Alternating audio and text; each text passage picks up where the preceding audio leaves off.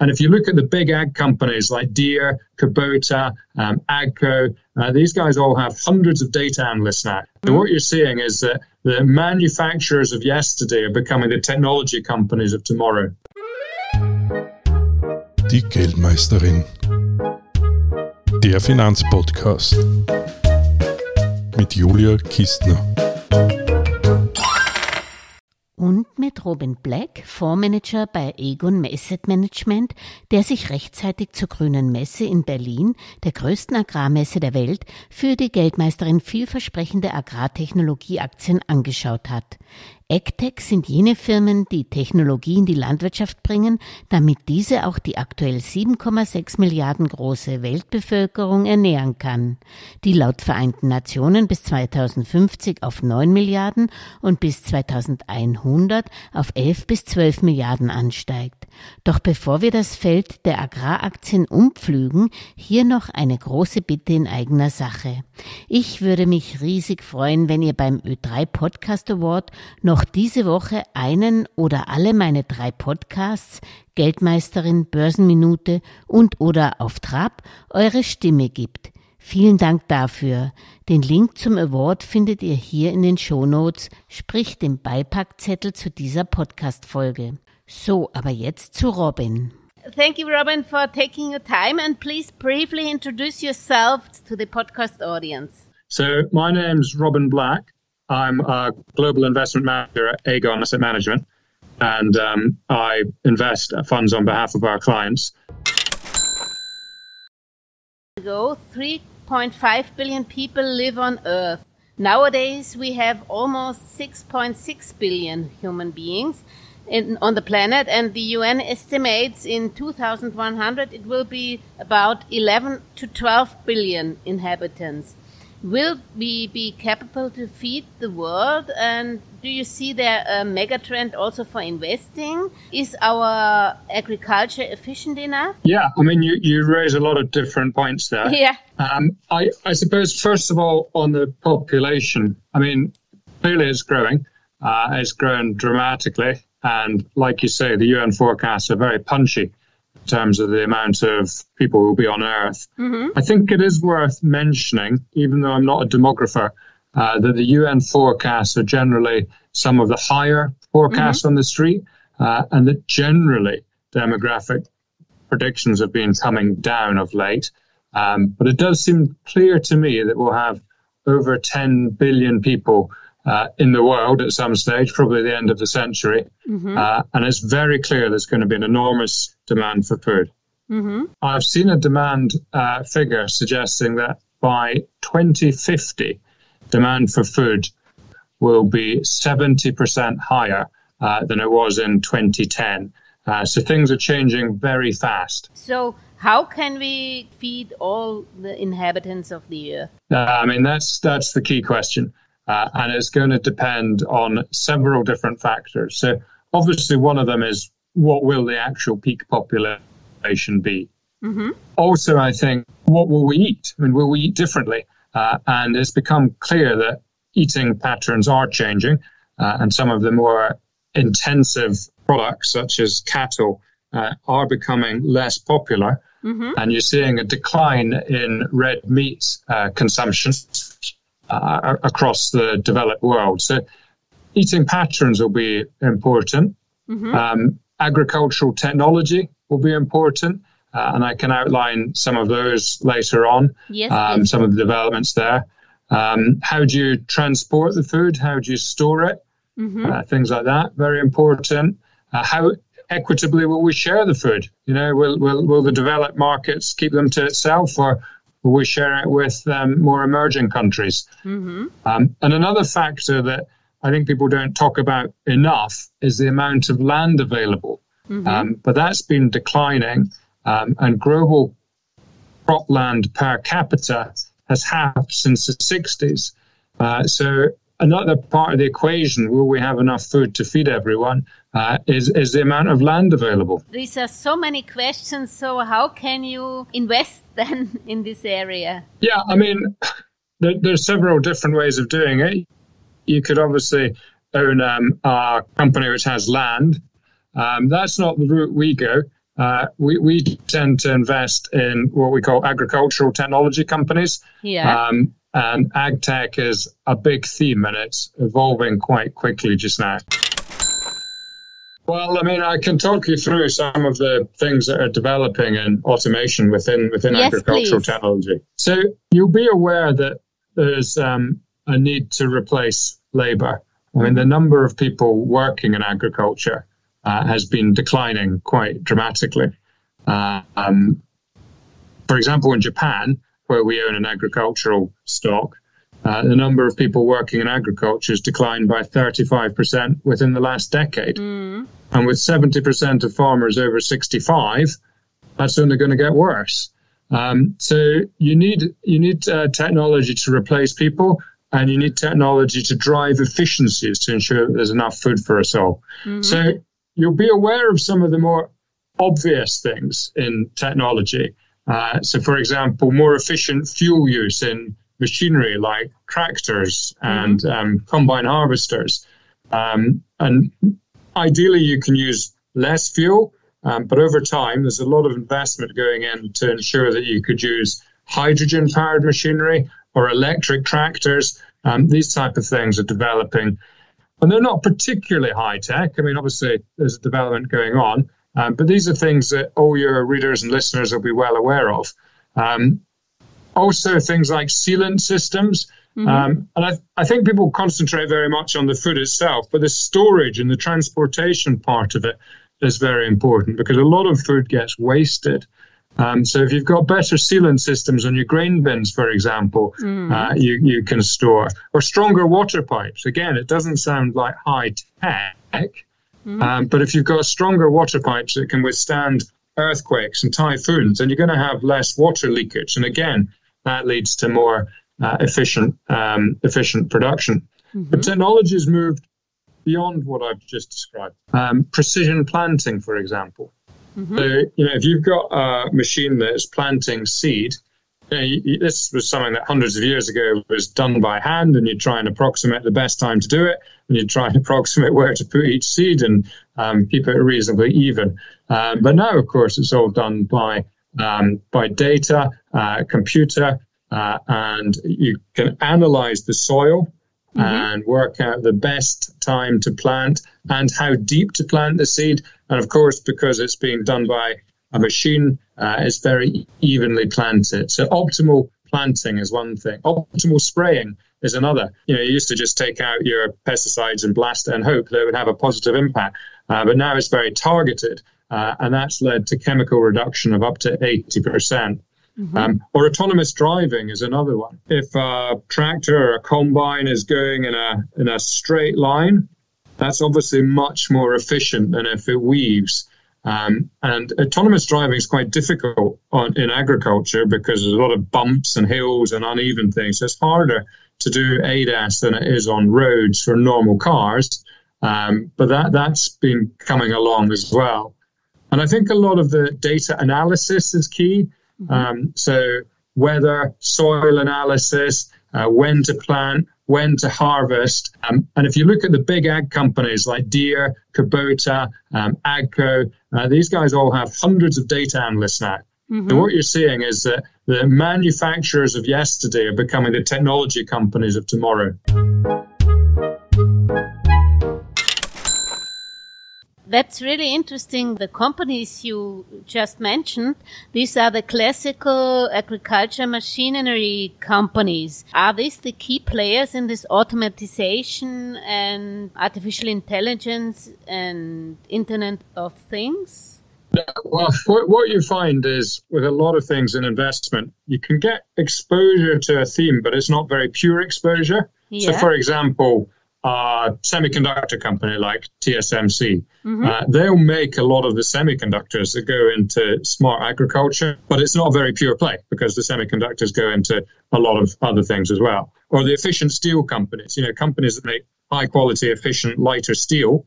Um, that again will be helping ag tech, but again, it's not a very pure play. So, in terms of getting a pure play, it is the names that we've discussed. It's companies like Kubota, um, Agco, uh, Deere, uh, and they do have a lot of the technologies. And because, of course, they're big companies, they've got a lot of cumulative R and D invested in all of these uh, all, all, all, of these things we've discussed. But these are all not companies from Europe. The Kubota is Japanese, I think, or and the others are Americans. Is this right? Yes, that's correct. I mean, obviously, Europe has uh, companies as well. So, for example, CNH Industrial, mm-hmm. um, they would be a competitor to Kubota and, and to Deere. What about another mega trend? You just mentioned that we don't have enough farmland. What about indoor farming? Is this also Agtech or uh, is this something else? In its most basic form, uh, you'd struggle to call it tech. Um, I mean, n- near to where I live, you get plastic tunnels that go over fruit and veg, and that extends extends the season um, by several weeks, mm-hmm. um, which obviously has its benefits in terms of, of optimal optimal harvesting time. Now that that's an old technology, easily done, mm-hmm. um, but it is, and it's not fully indoor. Um, but you are, it's a sort of hybrid version where you're working to control the temperature. Mm-hmm. Um, if you want to go fully indoor, it has a lot of benefits and a lot of costs. Mm-hmm. Now, the benefits are superb. You know, you can compl- control the climate to the closest decimal point in terms of in terms of um, your temperature. Uh, you're not going to have any exposure to pesticides. Mm-hmm. Quite simply, you're the boss, and you're not at the behest of nature. The problem is, it costs a lot of money um, yeah. in terms of um, in terms of energy, uh, in terms of building construction, uh, and I think the jury's out in terms of you know, whether the trade-off is worth it in terms of how energy efficient it is. So I think you're more likely to get a sort of hybrid type solution, maybe a bit more advanced than plastic tunnels, mm-hmm. um, but probably not sort of huge intensive buildings. So we won't see farming in a, huge uh, dimension underground. Underground is not something I've ever discussed with any of our investments. Um, it's not something I'm aware is a, a particularly close um, close uh, concept. Um, and just thinking about it off the top of my head, I mean, the costs involved would presumably be uh, very pronounced. But I'm sure that every stone will go turned um, while we're trying to work out how to feed the world. Mm-hmm. But what I do know is, and this is one thing that gives me great optimism, one of the solutions, or many of the solutions, that will ensure that there's food for people in 2050 and 2100 haven't been developed yet. Mm-hmm. And, okay. and, and, and this could be one of those things. Over time, maybe the economics of it or the feasibility of it changes. Um, but it's not an active discussion uh, with any of the companies we know or any of the farmers I know. And what about genetic engineering? It was very popular, uh, and now you don't hear much about it. Yeah, I'm not, it's very contentious. Um, and and I wonder if that's why you don't hear so much about it. People who are doing it don't want to draw attention to it. Yeah. Um, but um, it's an interesting one. There's clearly a very strong case for it because obviously, if you can help crops become virus resistant, mm. um, if you can delay the ripening of products, if you can make them larger, if you can make them more reliable, mm. uh, there has to be a, a case to suggest that's going to help our food shortage um, problems. Mm-hmm. But, and there is a big but, it is controversial. Um, some people fear it's unnatural um, and that it's unsafe. Mm. So it's a bit of a trade off, a bit like indoor farming. Mm-hmm. My guess would be um, that it will play a role in the future. Um, it might be something more like gene editing, mm-hmm. um, which is somewhat um, lighter version than GM. Uh, so you work with very similar genes from the same species rather than introducing foreign types of species. Uh, and, and that may be more sort of palatable to those who object. Mm-hmm. Uh, so you might end up with some sort of compromise. Um, but I'm pretty confident it will be part of the future. Mm-hmm. Um, but it will probably be down more to uh, politicians and public opinion rather than scientists how much it's part of the future. And what else are the mega trends in modern agriculture? Is it the vegetable food or resistant seed or what else? Yeah, yeah, all of that. I mean, resistant seed is clearly something that I put into the ag tech um, part of um, part of developments uh, and, and and pesticide these sort of things. You know, trying to protect your seed uh, is clearly one. I think human behavioral pattern is one. Uh, so eating less red meat, uh, and you've now got listed companies uh, on stock markets which produce plant-based burgers. Um, and you know, I've tried them. Uh, I don't think they're the same as as normal burgers, but I think they're getting there. And I think over time they'll get closer and closer. But that that's expensive, though. You know, Yeah. it, it's not um, it's not a economically viable competitor at this stage. But of course, new technologies never are. Um, so over time, I would expect more plant-based food. Uh, soy milk continues to be uh, more popular, and if you look at the trends over time, Yeah. I wouldn't say it's growing fast, but it is certainly growing.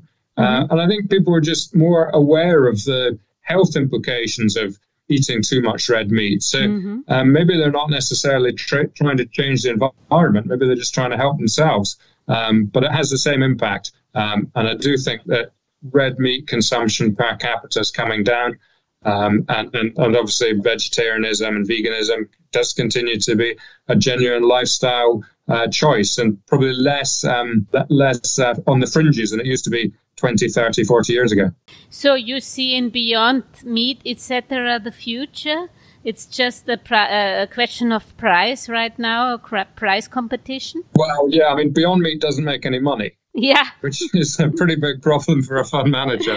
So, you know, and, and this is what I'm saying. So, a lot of these things, you're going to have to hit critical mass. Uh, the technologies are going to have to develop. Uh, so, I don't own any shares in Beyond Meat. Um, it's, I think you're paying for the future a bit there. Um, but I admire what they're trying to do. And I think at the right price, when it's making money, it could be a Beyond Meat or a similar type of company. It could be a super investment. So where do you see the investment opportunities right now and not in the future? Yeah, um, well, for us, um, the, the funds that I'm involved in uh, have shares in Kubota, which Yeah. is a Japanese agricultural machinery Yeah. company. I've mentioned that a couple of times on this call. Um, and also Agco, uh, which is a direct competitor to Deere. Um, they do pretty similar things, um, but it's a lot cheaper than Deere. Uh, So the multiple's are a lot lower. Uh, and I'm a pretty price sensitive investor. Uh, so um, Agco appealed to me more than Deere, although I do think that Deere is a super company. As a final flashlight, um, you can say either or. or. Um, do you see more potential in indoor farming or more intensive use of agricultural area? I'd say the latter, intensive use of agricultural area. Commodity fund or investments in agricultural area? Ooh, that's difficult. Both are good. Um, I think commodities are going to remain uh, very much in demand over the next 50, 100 years. So, yeah, commodities. Future farming, do you see this in the USA, in Japan, China, or in Europe? USA. And and why? Because they have uh, difficulties to find labor, or because No, I, th- I think um, labour hopefully is becoming will become less of an issue because of some of the technologies discussed. Um, I think in terms of the just the how the agricultural land itself is laid out, um, the US is more efficient than Europe. Uh, you asked about China. Uh, I think you've got certain efficiency uh, issues, uh, not just in the actual manufacture, but in the storage, distribution. Um, and Japan has its own issues in terms of intense demographic pressures uh, and also less land per capita. Uh, as you mentioned several times, storage. Can you give me an idea what kind of companies these are, which are good in this area? Yeah, well, this is what I was talking about earlier in terms of finding um, pure plays. Uh, it's very difficult. So I don't know any pure plays in agricultural okay. storage. Um, I do know companies that make PVC, for example, which will be an important part of um, a, a storage infrastructure, um, but they're not pure plays. hmm Okay. They may exist, but we don't own them. But you try to find pure plays, or? Not necessarily. I mean, we own many semiconductor companies um, that will go into smart agriculture, um, but for the purpose of this discussion, clearly uh, things like Kubota, Deere, they're, they're more relevant companies. They're much more direct plays, yes. Do you see globalization of agriculture or more protection in food production? I wish we'd see globalization. Yeah. Um, because that's where the efficiencies lie. Um, going all the way back to Adam Smith, we all know that. Um, but the reality is, if we look at the noise out of Russia, out of certain American politicians like um, ex President Trump. Uh, it seems that we've possibly seen peak globalization for uh, for a while just now. And agricultural investments, do you think they are sustainable or not? Yeah, I do. I think um, you know things like GM is a bit of a debate, and some people are for it and some people are against it. Mm-hmm. Um, but in terms of uh, efficiency um, of machinery, safety of machinery, uh, I can't really see a, a, case where you would argue against it or say there isn't a sustainable argument. So, mm-hmm. yes, very much so. Mm-hmm. And do you see sustainable arguments in investing directly in commodities? That's harder. No. um, it, sustainable is a very tricky one because it depends on your definition of yeah. the word. Um, but broadly, certainly Aegon, uh, we broadly shy away from uh, big uh, commodity companies uh, and oil companies for our uh, sustainable funds. And do you have a special sustainable agricultural fund? No. no we have uh, we have several um, responsible investment funds um, we have a global sustainable fund, um, but it doesn't concentrate solely on on agriculture. It concentrates on uh, things which it thinks makes a positive difference to the world, mm-hmm. um, but uh, it doesn't solely concentrate on agriculture. Do you have a known fund which just concentrates on agro farming? No. But you think it's important that it, this is one of the mega trends you should have in your portfolio, or? I think that's right. I think it's it's a very good thing to have in our portfolio because it's going to grow over time. Mm-hmm. And it's pretty clear you've got a good tailwind there. Uh, mm-hmm. So I would not discourage anyone from owning a sort of high quality ag um, company. The issue with a specific fund is there aren't that many large liquid pure plays, mm-hmm. uh, and then you end up uh, owning sort of impure plays uh, or companies that you wouldn't buy other than to try and create a fund. Mm-hmm. Uh, so, it, it, yeah, I'm not convinced that there's enough listed names out there mm-hmm. uh, to have a pure fund, although they no doubt exist. And do you see, besides agrotech, other mega trends in investing? Uh, yes, yes, many. I mean, a big one is factory automation. Mm-hmm. Uh, and I guess that's somewhat related in terms of replacing human labor, um, bringing efficiencies and safety to process. Um, but this, of course, is a process in a factory uh, rather than on a field. Um, but yeah, factory automation, I think, is huge. Uh, and we own several robotic companies.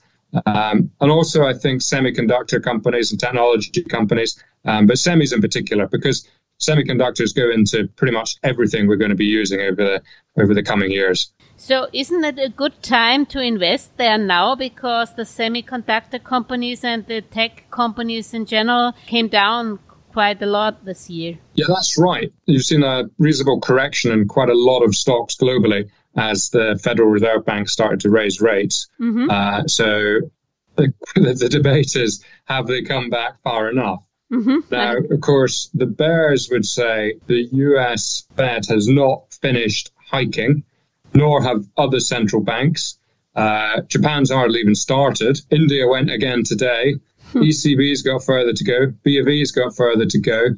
Um, consumers under uh, pressure. Fuel costs are high, um, and job cuts are coming. So, and, and, and 2023 will see a, a, recession, maybe a shallow one, maybe a slightly deeper one. So you can make a pretty bearish case. Yeah. Yet at the same time, as you correctly observe, um, markets have come back quite far uh, and several sort of high quality companies are probably trading 30, 40% lower than where they were uh, mm-hmm. uh, at the peak. So um, you're on a bit of a knife edge just now. Um, and I, I, guess you sort of talk, Americans talk in terms of innings, you know, where are we in the innings of the correction? Yeah. Um, and I would guess you're sort of the seventh or eighth innings. Um, that, that's my sense. So if you want to follow megatrends, you can't do this without technology, or are there any megatrends which are not in this area, which needs a lot of capital? I think the big ones that certainly an investment point that we tend to have uh, are, te- are, are, technology, agriculture, and factory automation. So I mm-hmm. think those probably are the main ones.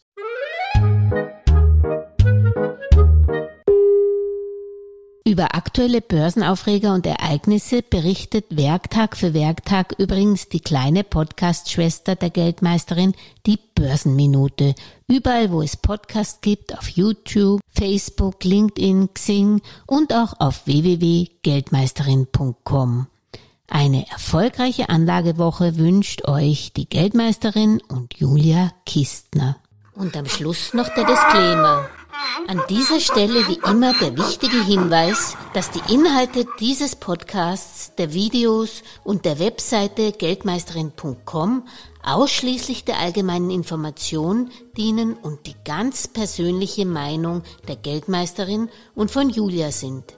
Es handelt sich keinesfalls um Investmentempfehlungen, Rechts- oder Anlageberatungen. Das Gesagte, Geschriebene und Dargestellte kann und soll auch nicht das persönliche Gespräch mit deiner Finanzberaterin ersetzen. Auch sind weder die Geldmeisterin noch Julia Kistner informiert darüber, wie es mit deiner Vermögenssituation ausschaut, deinen Bedürfnissen, familiären Umständen, deinem Finanzwissen, die Risikoneigung oder deinen Anlagehorizont.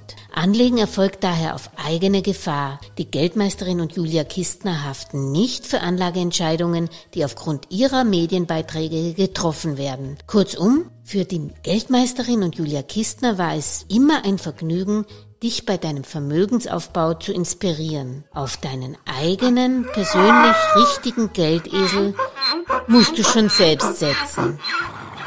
Viel Erfolg!